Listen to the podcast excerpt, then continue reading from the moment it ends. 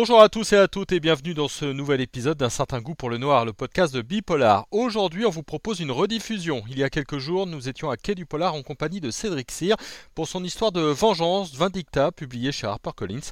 Un entretien qu'on avait beaucoup aimé et qu'on vous propose de réécouter. Bonjour et merci à tous de nous rejoindre ce soir. Alors j'ai le plaisir pour terminer cette journée de retrouver un auteur et ça me fait particulièrement plaisir parce que ça fait un petit bout de temps qu'on se connaît. Euh, c'est Cédric Cyr pardon. Cédric Cyr désormais. désormais. Euh, pour un roman qui vient de sortir en poche, Vindicta, euh, chez HarperCollins. Euh, Cédric, peut-être tu peux nous reposer un petit peu ce, roman. Comment tu en as eu l'idée? Comment, comment il est né dans ta tête? C'est compliqué de retracer toujours le, moment initial où, un roman naît. L'idée de Vindicta, c'était d'avoir un crescendo, des, des, des, vies humaines en fait qui se rejoignent. Donc il y a plein de personnages qui vont être euh, mêlés au, même événement euh, dramatique en, début de, roman, qui va générer une vengeance. J'essaie de pas spoiler, c'est très difficile. Et en fait, il va y avoir une série de meurtres et vraiment une course poursuite comme euh, je l'ai toujours écrit parce que c'est ce qui me fait triper. Et particulièrement dans Vindicta, on est dans le sanglant, dans le gore, dans l'écorché vif, avec un tueur qui va se mettre à, trucider un certain nombre de personnes pour une raison. C'est vraiment une vengeance très personnelle à fleur de peau. Et c'était l'envie que j'avais de faire un roman assez simple euh, dans la structure et euh, très immersif, où dès les premières pages on soit comme d'habitude accroché et qu'on a envie de savoir ce qui va se passer, euh, ce qui va arriver à chacun des personnages. Ça commence par un braquage foiré. Est-ce que tu peux nous en dire un peu plus La scène de départ, c'est effectivement quatre jeunes gens de cité du sud de la France, pas loin de Toulouse, qui ont la bonne idée d'essayer de faire un gros braco, d'aller braquer en fait un, bijoutier. Ils s'imaginent qu'ils peuvent rentrer et qu'il va y avoir à l'intérieur euh, une, valise de cash, ce qui ne sera pas le cas évidemment. Euh, tout, va foirer, il va se passer une, conséquence assez dramatique. Un flic était sur place pour autre chose. Il était euh, un flic mis au placard qui s'appelle Olivier et qui est lui aussi un personnage donc assez à fleur de peau, on va dire ça comme ça, très écorché vif, en, en, chute libre. Tous les personnages du bouquin en fait sont en chute libre. Et il va être le seul à, savoir, à voir ce qui s'est passé et être incapable de, de, le sortir. sa hiérarchie va dire non, non, tu n'étais tu pas censé être là, tu ne dis rien, tu laisses faire les autres services. Donc il va être obligé de. Quelque part, le drame va être aussi à cause de lui. Chacun se sent responsable. C'est un bouquin sur la responsabilité, sur les, conséquences de nos actes hein, quand on dérape. Et euh, donc il y a ça, il y a d'autres personnages aussi. Et il y a évidemment le tueur qui va. C'est très difficile de ne pas spoiler le point de départ, mais en fait, ouais, une personne va être mortellement blessé. Et donc le tueur à euh, qui est un ancien militaire euh, indestructible, va, va se mettre en quête de punir tous les gens responsables. Euh, c'est intéressant cette thématique de la vengeance parce que dedans il y a une forme aussi d'injustice. On n'a pas le droit normalement de se venger. pourquoi est-ce que toi tu as voulu l'aborder et, et, comment tu t'en es emparé? Alors c'est comme dans tous les bouquins, c'est de la catharsis. Enfin, je fais ma thérapie en fait, de livre en livre. Hein. Je raconte mes cauchemars et je suis payé pour ça. donc, euh, donc j'aime bien mon boulot pour cet aspect-là. Euh, mais, en, mais en fait, c'est vrai que chaque livre aborde des questions existentielles. Hein. Et là, c'était voilà la différence, la limite entre le bien et le mal.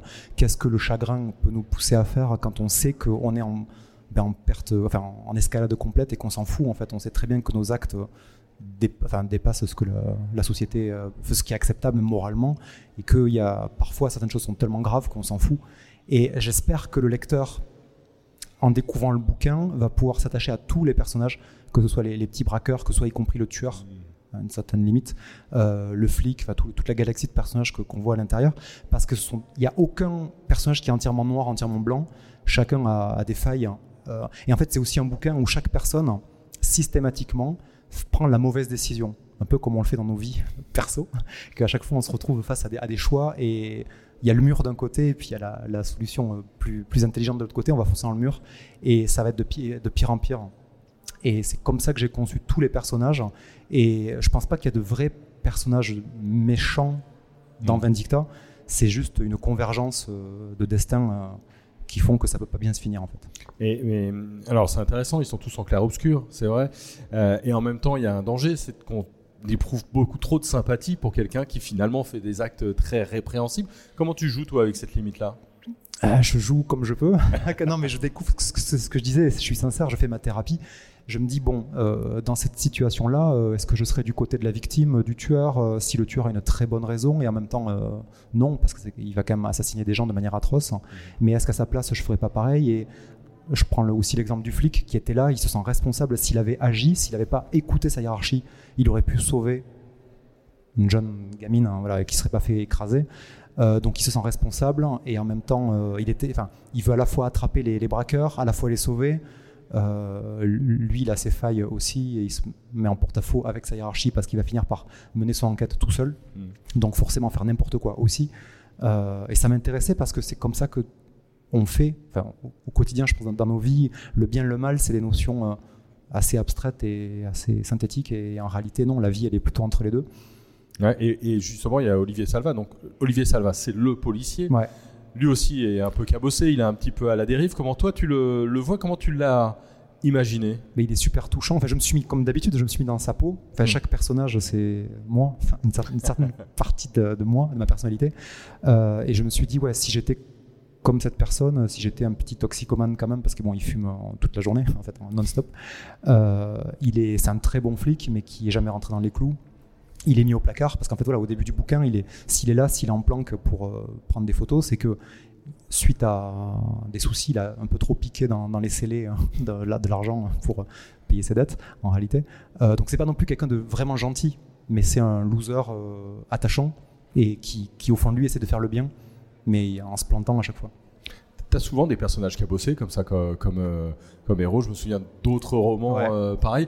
Est-ce que c'est parce que ça les rend un petit peu plus attachants euh, pas, pas de grandes histoires sans grand drame Ou, ou est-ce que c'est une manière de les mettre un petit peu dans le bain tout de suite? Je me pose pas vraiment ces questions. En fait, c'est très compliqué. La création, c'est toujours, on nous, pose, on nous demande toujours, oui, pourquoi le personnage comme ça? Les personnages naissent comme ça, je, les, vois dans ma tête et je, je, ils sont surtout au service de l'histoire. Hein. parce qu'en général, j'ai une thématique. Là, c'était mm. vraiment la. Donc, comme je disais, ce crescendo, c'est ces lignes de vie qui se rejoignent et qui se percutent. Hein. et chaque personnage a, des raisons d'en vouloir aux autres. Enfin, ils peuvent pas. Il y a des antagonismes systématiques.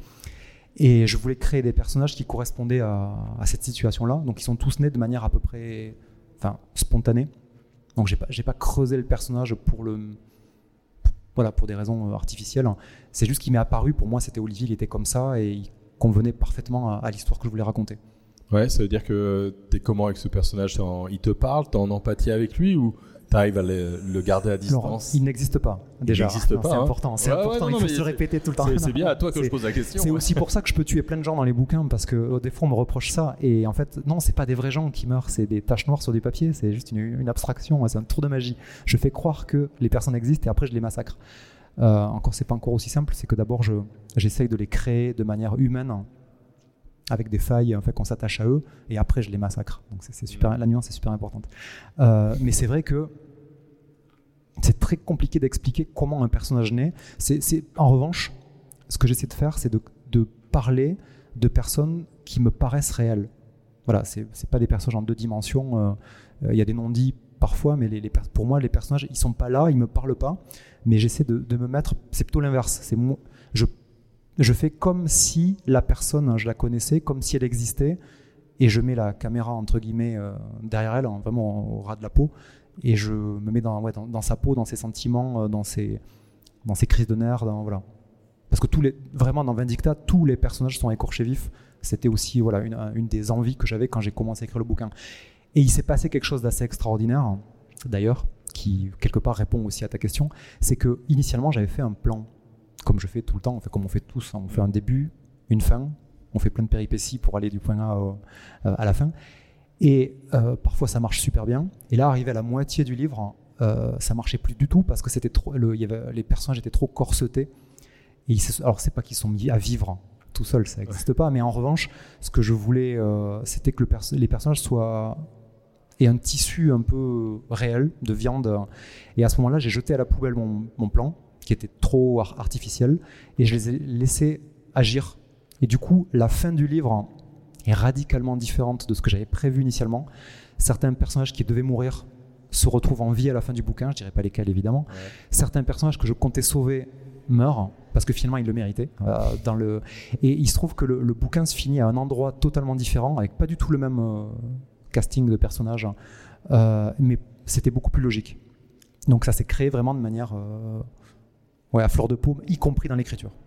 Et dans ton écriture, tu es toujours un peu trash dans la violence. C'est ce qu'on me dit, je m'en rends pas compte. En Ouais, fait. comment, comment, comment tu gères? Parce que du coup, ça, ça gicle un petit peu chez toi. hein. Il y, a, il y a du sang, il y a des organes. a- Ouais, j'aime j'aime bien. Non, je, je vais passer pour un psychopathe encore une fois. Clair.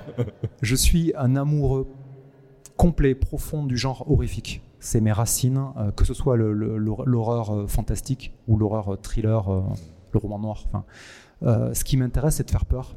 C'est de travailler la, mes, cauchemars. Comme je disais, je reviens à ma thérapie, mais c'est ça en fait, c'est la psychanalyse. Euh, et euh, c'est de faire peur au lecteur en sachant que c'est pas vrai. Et je reviens aussi là-dessus, c'est super important. Mon but, c'est de divertir.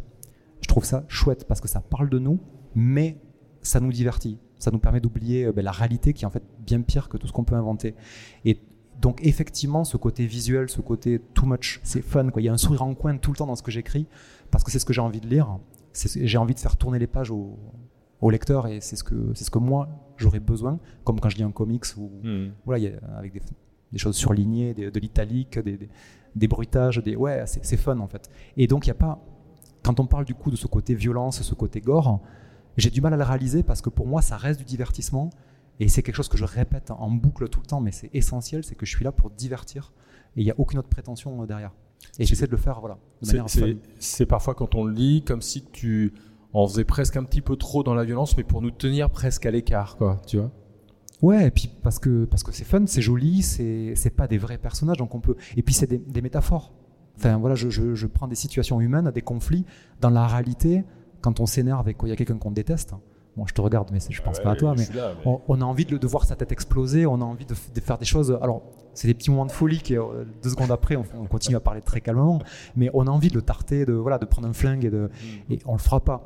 Le bouquin nous permet d'avoir cette catharsis, de dire, ben ouais, dans, le- dans dans le bouquin, il le fait. Et du coup, il y a la conséquence. Donc, en même temps, on se dit, bon, heureusement que je le fais pas dans la réalité, parce que ce serait insoutenable, hein, euh, la, conséquence de nos actes serait insoutenable. Donc, il y a ce côté vraiment exploration de, de notre inconscient, selon Mhm. moi. En tout cas, c'est mon moteur. Ça l'a toujours été et j'ai l'impression que ça est de plus en plus, euh, encore plus poussé. Et, et le côté divertissant. Et effectivement, de raconter des choses banales hein, qu'on peut vivre tous les jours, il n'y a pas d'intérêt. Si on ouvre des histoires, c'est pour avoir des histoires qui, qui nous dépassent. Hmm. Dès l'âge des cavernes, ils faisaient des dessins sur les murs quoi, pour montrer les exploits euh, des guerriers ou je ne sais quoi. Enfin, on- on- après, il y a eu les mythes, il y a eu l'Iliade, l'Odyssée. Enfin, c'est bien d'être plus grand que nature hein, pour parler de l'être humain. Il me semble. Si, si la réalité était plus intéressante que la fiction, on n'aurait pas besoin de la fiction. La fiction est là pour transcender ça et euh, pour, nous, pour dépasser du cadre. Et puis pour parler aussi de, de, de la réalité. T'es dans quel état, toi, quand tu écris? Je suis en auto-hypnose. Ré- réellement. Ouais, ouais. Je mets de la musique euh, très. Enfin, d'ambiance. Euh, ou des chants d'oiseaux ou des choses vraiment je, je, je m'isole dans des ouais je suis en auto-hypnose je fais brûler de l'encens et ouais j'ai plein de, de manies de rituels hein. Et du coup, quand tu te relis, Ben, L'écriture, c'est euh, c'est très compliqué à expliquer parce que c'est la seule chose que j'ai envie de faire, c'est ce qui me fait triper. euh, ma vie tourne autour de ça. Et c'est extrêmement difficile. L'acte d'écriture, il est super dur, donc on- c'est- c'est c'est une création artificielle. Mm. Mais en même temps, il y a ce côté auto-hypnose où on se lâche. Donc c'est une espèce de paradoxe. Euh, et en fait, je travaille, je travaille, je travaille, j'écris, je coupe parce que la phrase va pas, parce que le- le- l'enchaînement, le, fléchage est pas bon, parce que je je vois pas justement le, le sang sur les murs ou les choses. Et à force de bosser, de bosser, de bosser, quand je me relis, c'est fluide. Je me dis putain, on dirait que c'est sorti comme ça. Et c'est là où je me dis c'est bon. Là, je suis content. Il y a plus, voilà, il y a plus les scories. Mais le premier jet est immonde. Et voilà, il y a- il y, a des heures et des heures pour faire une page qui, qui est l'air naturel, qui est cette illusion de d'évidence, qui est qui est du boulot en fait. et, et quand tu regardes tout ce que tu as fait, parce que tu as fait au moins une bonne dizaine de, Ouais. de romans maintenant, ça. euh, la bibliographie euh, grossit. Quand tu regardes un petit peu tout ce que tu as fait, quel, quel regard tu portes sur les, les précédents romans? J'en suis super fier. Et non, mais c'est surtout que, à titre perso, je vois mon évolution. Euh, je sais que chaque lecteur a une grille de lecture différente, donc va rentrer dans un bouquin ou pas, en aimer certains, en détester d'autres. J'ai leur réaction au salon, c'est justement super instructif de voir comment euh, les gens se projettent. Euh, c'est ce que j'expliquais tout à l'heure, mais à un lecteur, euh, on avait cette discussion pour moi, l'acte d'écriture, on fait la moitié du chemin et l'autre moitié se fait dans la tête de, du lecteur qui va habiller les décors, les, personnages. quand je pose la question à un lecteur de savoir, parce que quand on me dit par exemple que ma, flic albinos, dont on parle encore aujourd'hui, euh, Eva Svarta, qui a marqué les imaginations, on me dit tu la décris super bien, je la vois, et elle est jamais décrite. Donc quand je demande aux gens, mais est-ce qu'elle est grande, est-ce qu'elle est petite, est-ce que ses cheveux euh, ils sont longs, est-ce qu'ils sont frisés euh, Et là, les gens, effectivement, chacun a sa, sa vision archétypale hein, qui lui appartient, et, je trouve ça fabuleux. Ce, L'histoire n'existe que dans la tête de, de la personne qui va le lire. Et je sais même plus pourquoi je me suis embarqué dans cette, euh, explication, comme d'habitude. non, non, mais euh, du coup, c'est vrai qu'on on a commencé l'entretien juste avant l'entretien en redisant le plaisir d'être à un festival, de voir les gens, de voir les lecteurs et lectrices. C'est important pour toi? C'est essentiel. Et ça me manquait, je pense, ça manquait à tout le monde, à toute la, toute la profession. Ça, fait une, ça rythme une, une année. En fait, quand, quand on écrit, euh, on est isolé euh, justement dans ce travail qui, est monumental. Et ensuite, il y a le plaisir d'avoir les bains de foule, de, voir les gens pour qui on a écrit. Ça rend réel en fait les choses. Parce que j'écris pour les autres. C'est quelque chose qui est évident euh, et que je répète encore parce que c'est pour moi c'est essentiel. Je suis là pour divertir. Je, n'existe que, que, si les bouquins sont lus. Et la seule utilité de mes livres, c'est d'être lus, c'est de faire passer un bon moment aux gens. J'écris pas pour moi. Les histoires, je les ai. Euh, tout cet effort que je fais, c'est pour que ce soit lisible par quelqu'un. Et, donc de rencontrer les gens en vrai, en chair à os, ça rend réel les choses. Hein. Il y a, plus une abstraction. Euh, je me dis, c'est des gens qui m'ont acheté, qui me lisent, dont j'ai réellement le retour de savoir ce que j'ai foiré, parce que je, foire des trucs. Et c'était ta, ta question tout à l'heure, c'était sur l'évolution. Euh, mais et du coup, ça me permet aussi d'évoluer. Et je, je, vois avec le recul à quel point chaque livre a été l'image de la personne que j'étais à un moment donné, et comme des bandes kilométriques un petit peu. Et je vois mon évolution personnelle au travers des thématiques qui m'obsède, hein. même s'il y, a des bases. Hein. Euh, le, prochain sera sur l'obsession à nouveau. il y a des, choses, des questions essentielles que je me pose. Mais je vois mon évolution, je vois euh, peut-être la facilité grandissante que j'ai à créer des personnages plus complexes. Euh, il y a, ouais, ça, représente en fait mon parcours. Et du coup, de rencontrer des gens, ça me permet de m'améliorer. Parce que quand je vois que un certain nombre de gens me reprochent la fin d'un livre parce qu'ils n'ont pas compris. Euh, je me dis, bon, là, j'ai vraiment foiré mon truc. Pour moi, c'était évident, mais si les lecteurs l'ont pas compris, c'est que ce genre d'effet-là, que je, que je, trouvais génial quand je l'ai fait, euh, c'était pas une bonne idée. Donc, ça me permet de m'améliorer euh, et de discuter aussi, d'avoir de nouvelles idées. Il y a parfois euh, de rencontrer une personne dont le boulot, c'est d'embaumer les, les, défunts. une thanatopraque pas actrice, hein, c'était plus le coup, c'était une jeune femme. Hein. Ça m'avait donné l'idée complètement de, de, créer un personnage qui avait ce métier-là dans Du Feu de l'Enfer. Enfin, voilà, ça fait, ça fait fonctionner les neurones. Hein. ça t'alimente en, permanence. Euh, dans Vindicta, on commence avec une citation d'Alice Cooper. Alors pourquoi Alice Cooper? Parce que j'adore. Euh, parce que le, puis quand j'ai pensé à la thématique que je voulais aborder, euh, ce morceau-là, Vengeance is Mine, ça apparu comme une évidence et parce que c'est ma culture musicale. Hein, et, ça me paraissait ouvrir avec du rock'n'roll. Il y a toujours dans tous mes bouquins, il y a des, dans, dans Vindicta, il y a, il y a Painkiller euh, de Judas Priest, qui est un morceau énorme que, que j'adore. Euh, donc j'ai mis euh, une personne en train de se faire tuer, se faire massacrer sur ce morceau-là. Mais le, les paroles du morceau collaient à ce que je voulais décrire. Donc ouais, c'est le, le, rock, le métal, c'est ma culture. Donc ça baigne toute ma créativité. Et ça termine par un autre rocker, Victor Hugo. avec une citation des Misérables. Ce grand monsieur de la chanson. exactement, hein, et qui, qui, nous manque. Euh, on attend son dernier album. Non, non, euh, ce qui j'aime bien la citation parce que du coup, euh, elle se nomme Vindicte, elle n'est pas neutre, elle ne vous permet pas de rester neutre, et qui l'aperçoit frissonne du plus mystérieux des frissons. C'est parfait. Ça hein. résume parfaitement tout ce que j'essayais d'aborder dans le roman. Donc pareil, je suis tombé sur cette citation presque par hasard. Et je me suis dit, mais ouais, en fait, c'est ça. Le livre, c'est ça. Bon, bah, on essaiera de l'avoir en interview alors. Il a l'air sympa ce Victor. Merci beaucoup, Cédric. Immense ah. merci. Ouais, on, a euh, donc des questions sur les réseaux sociaux. Jessica.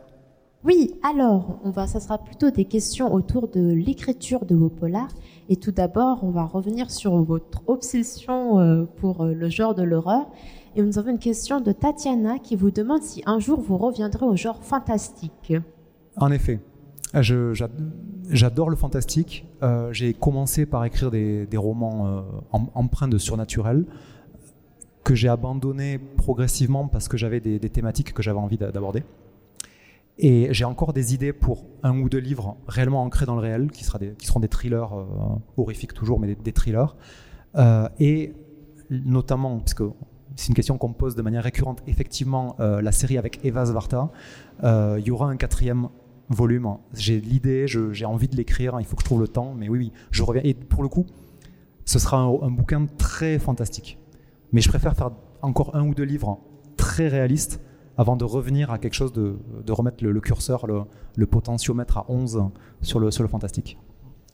Et Jessica, il y avait une autre question? Une autre question un peu peut-être plus personnelle, c'est de Antique qui vous demande si euh, comment votre famille vit euh, le fait que vous soyez auteur et de votre écriture? Ma famille, oui. c'est compliqué. On avait dit pas la famille. On avait dit pas la famille. si elle accepte ce que vous écrivez. Euh, ouais, ma famille a longtemps pas du tout compris ce que je faisais dans la vie. Euh, en euh, pensait que je, me droguais, que je, je sais pas, enfin je sais pas, euh, mais pensait que je, m'égarais sur de voilà parce que j'étais un petit peu, j'ai toujours été décalé, juste parce que je faisais des choses qui me faisaient triper. Euh, et quand je disais il y a quelques années maintenant à mes parents, mais je te jure, euh, je vous jure, je, suis écrivain, c'est mon métier, je gagne ma vie, et il y a plein de gens super différents qui me lisent. Euh, ils me croyaient pas parce que j'étais leur fils, parce que j'écoutais du hard rock et parce que pour eux j'étais un délinquant. Euh, je grossis un petit peu le trait si mes parents me regardent, mais c'était un peu ça quand même. Jusqu'au jour où en fait ils sont partis vivre en Guadeloupe et ils avaient leur voisine qui devait avoir une soixantaine d'années donc une Guadeloupéenne euh, qui avait tous mes bouquins et qui était super fan. Et là, ils se sont dit, mais en fait, il, nous ment pas quand il nous dit que des lecteurs très différents euh, aiment bien ses bouquins et que, ça, vraiment il gagne sa vie avec ça réellement et qu'il est connu entre guillemets. Euh, là, ils ont réalisé que c'était vrai. Donc je pense qu'aujourd'hui, ils sont super fiers de moi. mais il a fallu un petit peu, voilà, quelques années. Est-ce qu'on a une autre question, Jessica? Ça sera tout. Eh ben super. Eh ben merci beaucoup, Cédric. C'est moi. Voilà, on, embrasse tes parents, du coup. Hein. Merci à, vous qui nous avez suivis euh, euh, toute cet après-midi, voilà, papa et maman euh, Cédric. Et on va vous souhaiter une bonne soirée, un bon festival. Au revoir. Un certain goût pour le noir, c'est terminé pour aujourd'hui, mais évidemment, si vous voulez encore euh, faire un petit peu de route avec nous, on a plein d'émissions euh, en archive à, découvrir et à réécouter. Et puis si vous avez aimé, vous likez, vous partagez, vous en parlez autour de vous. On se retrouve la semaine prochaine.